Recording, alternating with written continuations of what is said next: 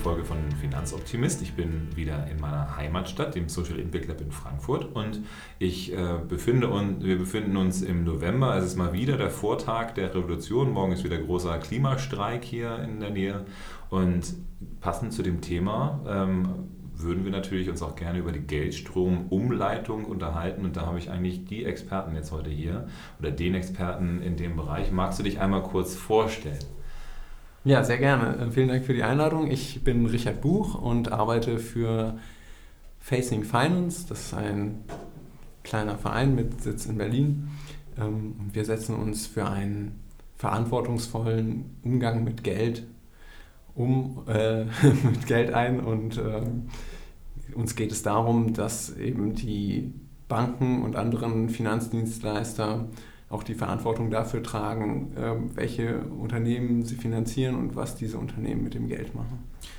Das ist auf jeden Fall eines meiner großen Leitlinien immer schon gewesen. Also von Anfang an, wenn ich äh, über das Thema gesprochen habe, habe ich immer auch Face in Finance mit ähm, im Schilde geführt, um das mal so zu sagen. Deswegen bin ich sehr dankbar, dass es euch gibt und dass ihr eure Arbeit macht. Was äh, sind denn oder wie lange gibt es den Verein denn schon und äh, was sind denn so die, die großen Dinge, die euch jetzt in den letzten Jahren vielleicht auch ausgezeichnet haben, wo du dich vielleicht auch besonders für begeistern konntest? Den Verein ähm, als solchen gibt es seit 2011, hervorgegangen aus einer Kampagne gegen Landminen. Ähm, ich persönlich arbeite im, bei Facing Finance an einem Projekt namens Fair Finance Guide, auch zu finden unter fairfinanceguide.de, in dem es uns darum geht, ähm, Banken zu bewerten in Deutschland. Wobei das ganze Projekt eigentlich ein internationales ist und äh, es diese, diesen Fair Finance Guide eben inzwischen in elf Ländern weltweit gibt, äh, sechs davon in Europa, aber auch in Japan, Thailand, Indien, Indonesien sind wir und ab 2020 dann sogar auch in den USA, in England, in Südafrika, in Lateinamerika wird es den Fair Finance Guide geben und genau wie gesagt in Europa eben auch in den Niederlanden, in Schweden, in Norwegen und so weiter. Ähm, wir arbeiten da eben mit einem großen internationalen Netzwerk von verschiedenen Nichtregierungsorganisationen zusammen und versuchen eben den Finanzmarkt äh, gemeinsam zu bearbeiten, dass eben diese Banken, die wir da ansprechen, mit denen wir Dialog führen, aber eben auch bewerten, ähm, ihrer Verantwortung nachkommen. Okay. Ich habe jetzt gerade auch letztens gesehen, dass ihr dafür auch noch Leute äh, sucht. Also das heißt, wer motiviert ist, sich damit reinzubewegen, der kann sich mit Sicherheit auch dann an euch äh, wenden vielleicht nochmal, dass man auch noch motivierte, noch zusätzliche motivierte Menschen erfindet. Finde ich auf jeden Fall spannend. Ich äh, habe natürlich mein eigenes, äh, auch sehr cooles äh, Ding hier, was ich mache. Aber ähm, finde ich klasse, dass das so aufbereitet wird. Die, ähm, was sind denn so die, die größten kontroversen Aspekte? Also ist es da so, dass man sagt, mh, hm, eigentlich sehr, sehr viele machen dann auch noch kontroverse Waffen? Oder was ist das, wo du sagen würdest, das ist das, was euch auch am meisten, anrührt? Landminen hast du ja schon angesprochen gehabt. Ist es mehr diese Waffenindustrie-Schiene oder über was ist, äh, kommt man da ins Spiel? Also wir haben verschiedene wichtige Themen. Jetzt gerade in dem ähm, Fair Finance Guide, aber auch in unseren anderen Projekten ähm, geht es uns immer um die Einhaltung von Menschen- und Arbeitsrechten, aber auch eben um die Vermeidung von Umweltkontroversen. Und oft spielt das alles, spielt das alles ineinander. Ähm, ganz großes aktuelles Thema ist ähm, jetzt Gender Equality was aber auch wieder mit den anderen Themen zusammenhängt. Wenn irgendwo es zu Krieg oder äh, Konflikten kommt, sind immer ähm, Frauen eine besonders betroffene Bevölkerungsgruppe, was dann eben auch in Fluchtszenarien oder ja eben in einfach den Lebensumständen sich äh, umsetzt und äh, da haben wir ein besonderes Augenmerk auch drauf. Ganz Ganz aktuell arbeiten wir auch an einer Studie zu, äh, zur Textilindustrie und ähm, kambodschanischen Zulieferbetrieben für große europäische oder eben internationale Modekonzerne. Und dann eben wiederum, was unser Ansatz bei Facing, Facing Finance immer ist, ähm, den Zusammenhang zu deren Investoren und Geldgebern und ähm, ja, die Textilindustrie ist eine, in der zu 85 oder 90 Prozent Frauen beschäftigt sind. Und äh, wenn da die Arbeitsrechte äh, untersucht werden, ist es natürlich auch immer gleichzeitig ein Gender Equality-Thema. Mhm. wie gehen denn Banken mit solchen Thematiken um? Du hast es ja von Dialog gesprochen und ähm, Dialog heißt, heißt, ja hoffentlich auch immer auf Augenhöhe. Ähm, wie gehen die auf euch zu? Hat sich das vielleicht auch mit der Zeit verändert oder ist das, ähm, wird es jetzt besser? Kann man schöner mit äh, Banken aktuell sprechen? Weil auf jedem, auf jedem Kongress zum Thema Investment ist natürlich jetzt Nachhaltigkeit ganz, ganz groß geschrieben und alle sind schon ewig nachhaltig. Wie nimmst du das wahr? Es ist auf jeden Fall ein langer Prozess und ähm, unsere Arbeit, ähm, ja, die wir bereits geleistet haben, hilft uns natürlich bei den zukünftigen Dialogen. Ähm, in den Gründungsjahren, sage ich mal, waren natürlich die Prozesse schwieriger, auch ähm, wir vielleicht als Verein nicht so bekannt und nicht so anerkannt. Das hat sich gewandelt. Ja, jetzt ist es inzwischen so, dass eben zum Beispiel sich in der letzten Aktualisierung des Fair Finance Guides eine große Bank sehr deutlich verbessert hat, woraufhin uns dann wiederum andere Banken angesprochen haben, äh, was die denn gemacht hat, wie die den Dialog mit uns geführt haben, in welchen Bereichen sie sich verbessert hat und ob sie das nicht sozusagen nachbilden könnten. Wow, okay. Also das heißt, man merkt schon, dass da sich auch Bewegung befindet. Ich meine, klassischerweise möchte ja der normale Mensch jetzt auch nicht proaktiv Böses tun. Ne? Häufig ist es ja dann eher so ein Ignoranzthema. Ähm, was ist, denn, was ist denn so ein Effekt? Man spricht mit denen und die sagen, ach Mist, das habe ich gar nicht gesehen, dass ich jetzt irgendwie in meinen Lieferketten auch Massenvernichtungswaffen drin habe. Oder äh, ist es eher so, dass sie sagen, ja, das ist halt so, solange es legal ist, machen wir das. Also was ist so da der, die Hauptreaktion? Kann man das so ein bisschen bestimmen oder ist das immer unterschiedlich? Ich würde sagen, es geht in erster Linie um Transparenz. Natürlich sind die, äh, die Reaktionen bei den Banken ganz unterschiedlich. Äh, wenn wir mit einem bestimmten Anliegen kommen und sagen, wir haben das und das in den Investmentfonds zum Beispiel gefunden, ähm, geht natürlich von Betroffenheit bis zu, äh, ja, das haben wir doch gar nicht gewusst, oder eben auch bis hin zu, ähm, es ist uns ja, gar nicht so wichtig in unseren, für unser Verständnis von Banking. Ähm, da können wir aber, können wir aber trotzdem meist sehr konstruktive Dialoge führen und ähm, sehen eben auch, dass, dass es etwas bringt, mit den Finanzdienstleistern zu sprechen. Dass erstmal Richtlinien, die es vielleicht auch schon intern gegeben hat, veröffentlicht werden, sich dann aber auch diese Richtlinien äh, wiederum verbessern. Und das haben wir jetzt gerade im, in der letzten Aktualisierung des Verfahrensguides gesehen, eben, dass äh, eine Bank eben nicht nur die bereits bestehenden internen Richtlinien auf die Website gestellt hat, sondern auch zusätzlich äh, tatsächliche ähm, Maßnahmen ergriffen hat, was den Schutz von Menschenrechten zum Beispiel bei großen Projektfinanzierungen angeht, ergriffen hat. Okay. Sehr spannend. Also von daher, es lohnt sich, sich einzusetzen. Das muss man ja dann eben auf jeden Fall so attestieren.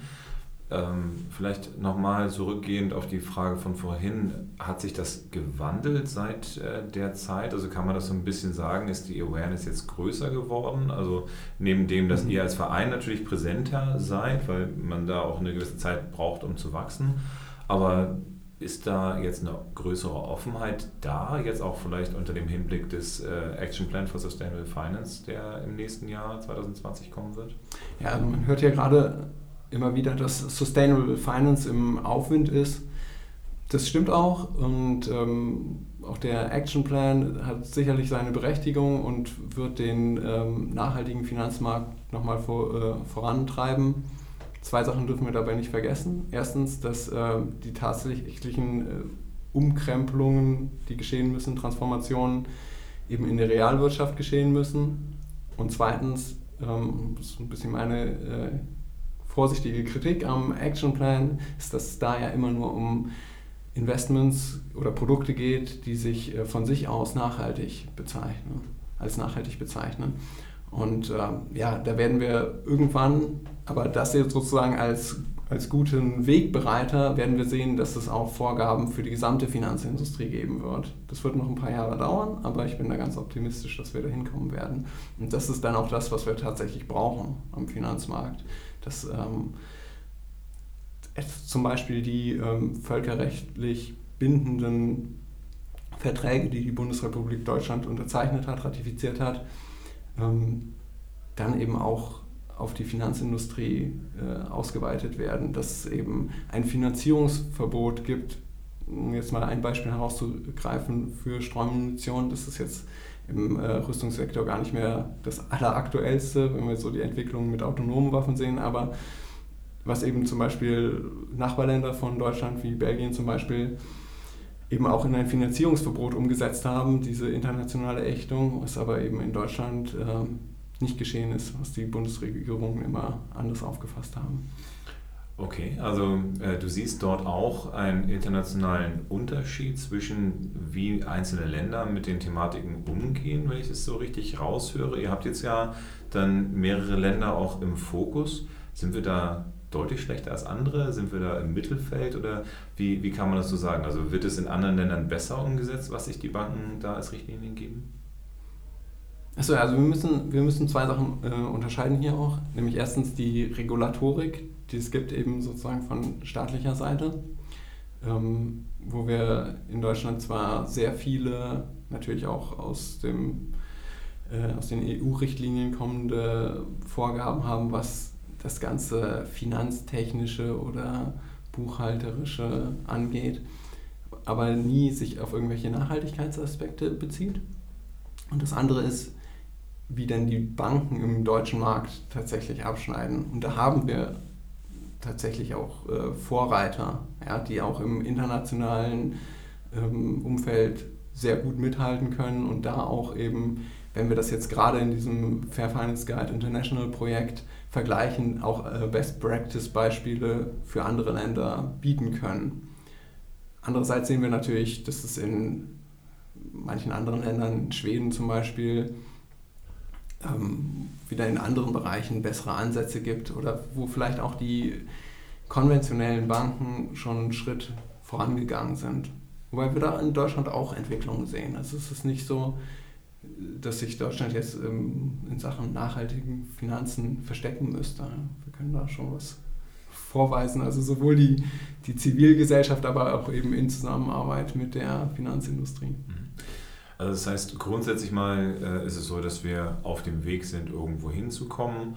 Die Frage ist nur, wie schnell bewegen wir uns da rein? Diese Bewegung da rein, du hast es eben selber auch unter Regulatorik äh, dann zusammengefasst. Wie stehen wir denn da äh, in diesem Vergleich da? Ist es dann so, dass wir als Deutschland dann wirklich äh, weniger starke Regelungen haben als vielleicht zum Beispiel Frankreich oder äh, andere Staaten? Oder äh, ist es da so, dass Deutschland eigentlich auch auf einem guten Weg ist, aber die Umsetzung hapert? Also wo, woran liegt es, dass wir also aktuell irgendwo nur mal 4, 5 Prozent nachhaltiges Investment sind in Deutschland?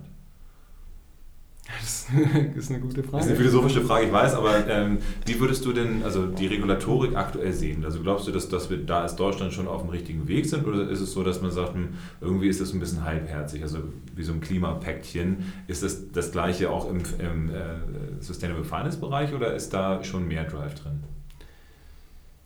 Es ist, ich hatte das vorhin schon angesprochen, es ist letztlich gar nicht das, worum es ähm, mir oder eben Facing Finance eigentlich geht, sondern uns geht es darum, dass den Menschen und der Umwelt vor Ort und das eben global gesehen geholfen wird und dass die Realwirtschaft sich äh, dahingehend ändert, dass eben grundlegende Themen angegangen werden, dass es eben keine Umweltverschmutzung mehr gibt, dass es eben keine ähm, irgendwelche Auffangbecken mit giftigen Chemikalien äh, auslaufen, die aufgestaut werden in der Nähe von Eisenerzminen dass eben Arbeitsrechtsstandards eingehalten werden, ILO-Kernarbeitsnormen, dass keine Kinderarbeit, keine Zwangsarbeit, dass Gewerkschaften zugelassen werden. Das ist alles das, was wichtig ist, sozusagen ähm, ganz konkret vor Ort. Mhm. Und wenn die Finanzwelt sozusagen dazu ihren Beitrag leisten kann, äh, dann, dann ist was geschafft. Ja? Und äh, da interessiert es mich jetzt nicht in erster Linie, äh, wie groß ist ein prozentualer Anteil ähm, von sogenannten nachhaltigen Investments am Gesamtmarkt, sondern wo wir hinkommen müssen, was wir auch, auch den Leuten, die sich eben für unsere Website interessieren und da sich da auf fairfinanceguide.de oder auf den anderen Facing Finance Seiten durchklicken, sagen, ihr müsst nicht unbedingt die Bank wechseln. Ihr müsst nicht zu denen gehen, die da ganz gut in unserem Rating abschneiden es ist auch wichtig, dass es kritische Stimmen gibt, genau bei denen, die noch nicht so gut sind und dass sich da, dass sich da was tut. Und zwar, so wie ich es gesagt hatte, zuerst die Transparenz und dann auch tatsächliche Verbesserungen in den Finanzierungs- und Investitionsrichtlinien. Mhm. Ähm, aber kommen wir dann äh, doch mal, apropos Transparenz, nochmal zurück zu weiteren Produkten von euch. Wir hatten jetzt vorhin uns im Vorlauf ja auch nochmal über eine andere Sache unterhalten, die ihr macht. Und zwar ging es da um faire Fonds, die dann ausgewertet werden. Ähm, das finde ich natürlich als jemand, der sich da längere Zeit ja schon mit befasst, total spannend, einfach mal zu sehen, dass es da auch Rankings geben kann. Das heißt, der Fair Finance Guide macht es ja auch so, dass man sagt, man hat ein Ranking dann dabei. Äh, vielleicht dementsprechend zwei Fragen. Die erste Frage, wie findet so ein äh, Ranking denn da statt? Wie, wie ist der Mechanismus, der hinter dem Fair Finance Guide steht? Warum haben manche da 96% und manche da 8%? Ne, wenn, das, wenn das okay ist. Oder ähm, als erstes vielleicht sonst über faire Fonds. Du darfst es dir aussuchen, du bist das der Experte dazu. Also schieß los, ich freue also, mich über deine Antwort. Gut, äh, wir fangen mal an mit den äh, fairen Fonds. Äh, alle Infos dazu sind zu finden auf faire-fonds.info. Wir haben in diesem Projekt ausgewertet, was in den Portfolios der untersuchten Fonds tatsächlich drin ist. Und da haben wir, haben wir Fonds von den größten äh, deutschen Investmenthäusern präsentiert und äh, zusätzlich, zusätzlich auch die ähm, Fonds, die ein FNG-Siegel bekommen haben.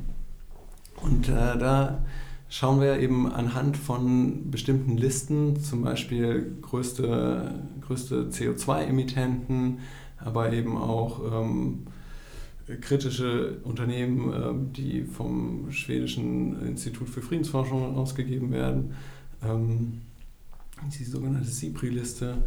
Äh, schauen wir uns an, welche, welche Unternehmen da drin sind in den äh, Fonds und listen das dann auf, wie groß da der äh, prozentuale Anteil der äh, kritischen Investments ist.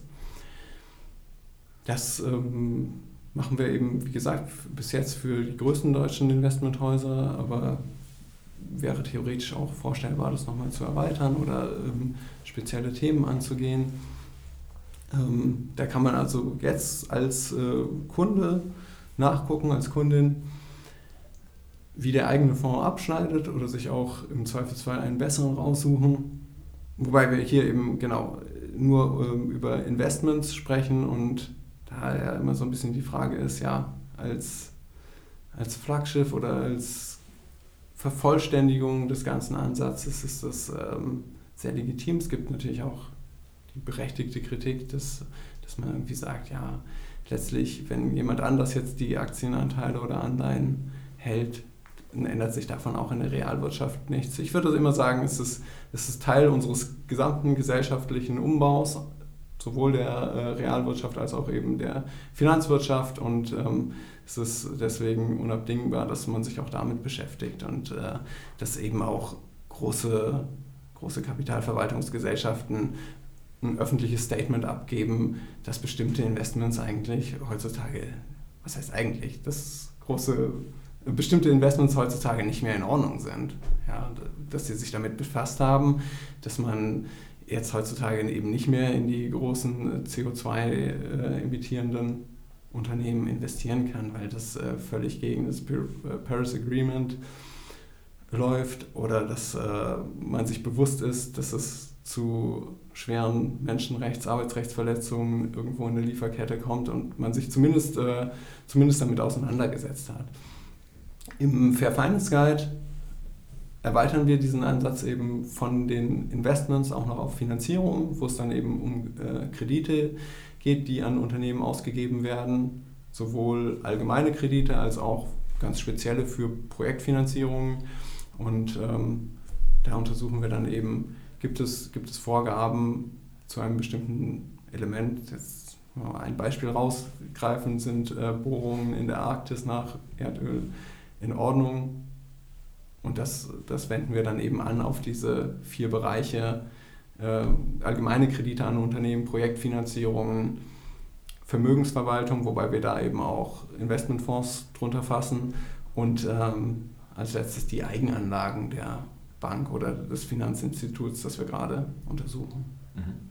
Wie einfach kommt man da an Daten ran? Ist es dann so, also ich meine, manche Dinge, ich sage es in meinen Vorträgen immer ganz gerne, sind ja doch äh, so vermeintlich mit dem Bankengeheimnis, aber äh, da Transparenz natürlich der erste Schritt ist, wie, wie kommt ihr denn so an die Daten ran? Was sind so die, die klassischen Quellen? Oder ist es wirklich der Dialog und die Unternehmen, die Banken geben euch dann entsprechend, hier guck mal, das sind unsere Kredite oder wie läuft das da? Ja, also äh, wir müssen hier auch wieder unterscheiden zwischen unseren beiden Ansätzen bei äh, faire-fonds.info und dem fairfinanceguide.de.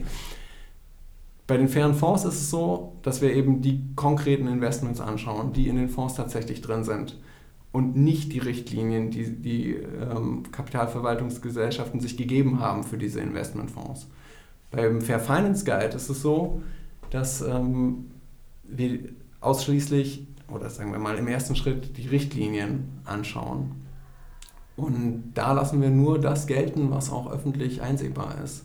Wenn es interne Richtlinien gibt, das hatte ich, hatte ich ja vorhin auch schon kurz angesprochen, dann ähm, versuchen wir den Banken zu erläutern, warum es denn so wichtig ist, dass sie diese Finanzierungsrichtlinien auch veröffentlichen. Dass es ein berechtigtes öffentliches Interesse eben daran gibt, wie die Bank sich positioniert hinsichtlich Menschenrechten oder Umweltaspekten.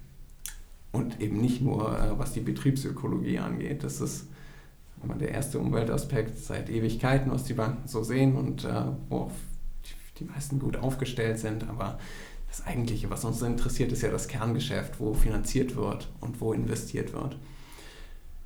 Genau. Im zweiten Schritt im Fair Finance Guide schauen wir dann in Fallstudien tatsächlich darauf, äh, wo es Kontroversen gibt. Ähm, wenn wir dann herausgefunden haben, ähm, Menschenrechts-, Arbeitsrechtsverstöße gibt es irgendwo, äh, die wir einem deutschen Unternehmen oder ja, internationalen Unternehmen ist eigentlich egal, zuordnen können, wer sind äh, die Finanziers dieses Unternehmens und wer investiert in das Unternehmen. Okay. Das gibt dann so ein kleines Ausrufezeichen neben unserer Bewertung. Das heißt, diese prozentuale Bewertung im Fair Finance Guide bezieht sich immer nur auf die Richtlinien. Man kann das dann sehen auf der Website, wenn da ein kleines Ausrufezeichen dahinter ist bedeutet das, dass es Kontroversen irgendwo gibt. Und wenn man dann auf mehr Lesen klickt oder weitere Infos, man kann das auch äh, aufgeschlüsselt nach den Themen sich an, äh, ansehen, dann bekommt man da weitere Infos, was da tatsächlich im Argen liegt. Okay. Ja, sehr spannend, auf jeden Fall. Ich, äh, wie gesagt, ich bin schon seit längerem verfolge ich die Arbeit. Ähm, wir nehmen das natürlich jetzt nicht als einzigen äh, Maßstab dann, aber es ist für den Einzelnen natürlich super sichtbar, zu sagen, okay, wie viel Prozent halten die ihre eigenen Richtlinien ein. Ne? Ich, ich, ich sage das dann immer so, ich hoffe, das ist auch dann immer richtig formuliert. Ähm, da geht es ja schon darum, dass die Kriterien, die sich eine Bank gibt, auch unterschiedlich stark sind. Ne? Also wenn ich jetzt die drei, vier, fünf, die da oben sind, ähm, angucke, dann haben die ja durchaus auch schon andere, andere Richtlinien, als ähm, das zum Beispiel die haben, die vielleicht relativ weit unten sind. Oder es, äh, wie stark variiert denn sowas, was sich eine Bank selber an Vorgaben da gibt? Ja, man kann es, man kann es ja einsehen auf der Website. Ähm, wir haben Banken, die fast bei 100% abschneiden, also unsere Anforderungen fast vollumfänglich zufriedenstellend erfüllen. Mhm. Andere Banken, die noch im einstelligen Prozentbereich sind. Also in Deutschland, das ist tatsächlich jetzt äh, eine Besonderheit, glaube ich, des deutschen Bankenmarktes, dass wir so eine weite, weite Spanne haben. unsere äh, Partner in Brasilien zum Beispiel sind froh, wenn es mal eine Bank gibt, die sich in einem bestimmten Themenbereich irgendwie über die 30 Prozent hinaus bewegen kann ähm, wo aber noch ganz andere, ganz andere Fragen gestellt werden nach ähm, Zugänglichkeit äh, von Finanzdienstleistungen für die breite Bevölkerung. Ähm, da ja, sind wir in Deutschland, glaube ich, schon so weit, dass, dass jeder äh, guten Zugang oder so zumal, weil man das so sagen kann, fast jeder guten Zugang zu Finanzdienstleistungen hat. Auch wenn ich jetzt, um das zu ergänzen, letztens in einem Nachhaltigkeitsbericht gelesen habe, zu den sogenannten Sustainable Development Goals, die ja auch in aller Munde sind, dass sich eine Bank da bei äh, Punkt 1 keine Armut damit brüstet, eben Zugang zu Finanzdienstleistungen geschafft zu haben und da als Indikator äh, ihre erhöhte Kundenzahl 2018 angibt. Ja, der Zugang zur Nachhaltigkeit ist manchmal auch ein bisschen subjektiv. Ich denke mal, auf manche Dinge kann und sollte man sich einigen, denke ich mal, aber manche, manche Ideen, was noch unter Nachhaltigkeit zu verstehen ist, sind dann schon auch ein bisschen merkwürdig aus unserer Brille vielleicht betrachtet. Wir sind leider jetzt schon wieder äh, in Richtung 25 Minuten unterwegs, ne? aber ähm, vielleicht nochmal so, so ein kleiner Ausblick, ähm, was sind denn noch die zukünftigen Dinge, die man von euch erwarten kann? Worauf freust du dich denn besonders? Gibt es irgendwas, wo dann vielleicht die Vision auch hingeht in den nächsten ein, zwei, drei Jahren? Was äh, schwebt euch da so vor? Also jetzt erstmal kurzfristig geantwortet. Ähm, ich hatte es auch kurz schon angerissen. Wir sind in Vorbereitung dieser Textilstudie zu kambodschanischen Zulieferern. Die wird noch in diesem Jahr ähm, online gestellt werden und zugänglich sein, auch öffentlich auf einer Messe in Düsseldorf am 7. und 8. Dezember auf der Green World Tour präsentiert werden. Ähm, wir werden in der nächsten Zeit uns den Online- und Direktbankenmarkt in Deutschland nochmal genauer anschauen. Und jetzt etwas langfristiger geantwortet, weil das Projekt auf jeden Fall, also der, um jetzt vom Fair Finance Guide zu sprechen, äh, für die nächsten vier Jahre gesichert ist, was die Finanzierung angeht. Einer unserer großen Geldgeber ist da die schwedische Entwicklungsagentur SIDA, die eben dann über diesen internationalen Überbau und Oxfam in den Niederlanden das Geld an alle Partnerländer verteilt. Ähm, da werden wir also in den nächsten vier Jahren einiges äh, an Arbeit vor uns haben. Wir haben uns vorgenommen, einerseits die Bankenverbände anzugehen, weil wir in Deutschland ja, was auch eine Besonderheit des deutschen Bankenmarktes ist, einen so ja, ähm, zersplitterten, würde ich fast sagen, äh, Markt haben mit vielen hundert Sparkassen und äh, Volks- und Raiffeisenbanken. Dass wir also da über die Verbandsebene gehen und äh, versuchen da zu erwirken, dass, dass sich dann eben Sparkassen oder PSD-Banken, Sparda-Banken geschlossen äh, vielleicht Richtlinien geben können.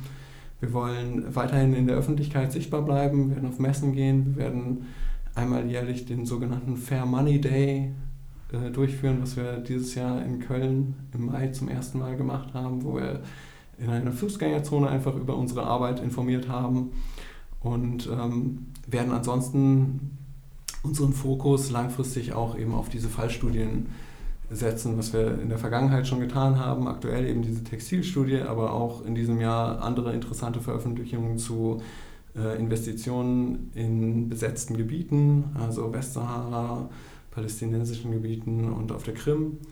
Ähm, und weiterhin den Dirty Profits Bericht jährlich herausgeben, der sich meistens mit äh, Waffen und Rüstung befasst, andererseits aber auch schon ähm, Bergbau zum Thema hatte. Und ich denke, da werden wir weiterhin interessante Erkenntnisse äh, gewinnen, mit denen wir dann die Banken und Versicherungen und andere Finanzdienstleister konfrontieren werden. Super, ich äh, bin auf jeden Fall sehr, sehr begeistert, dass wir uns heute hier unterhalten haben und äh, freue mich, dass ihr eure Arbeit macht, dass ihr uns da die Möglichkeit gibt, als Finanzdienstleister auch dann mit vernünftigem Background da arbeiten zu können. Ähm, die Webpräsenzen hast du schon gesagt. Ähm, ihr könnt bei mir natürlich auch noch bei finanzoptimist.com slash podcast einige weitere Podcasts dann hören. Aber schaut auf jeden Fall auch bei dem Fair Finance Guide vorbei. Es lohnt sich auf jeden Fall. Und dementsprechend danke ich dir, wünsche euch ganz, ganz viel Erfolg für die weitere Zukunft und äh, bedanke mich, dass du da bist. Ja, vielen Dank.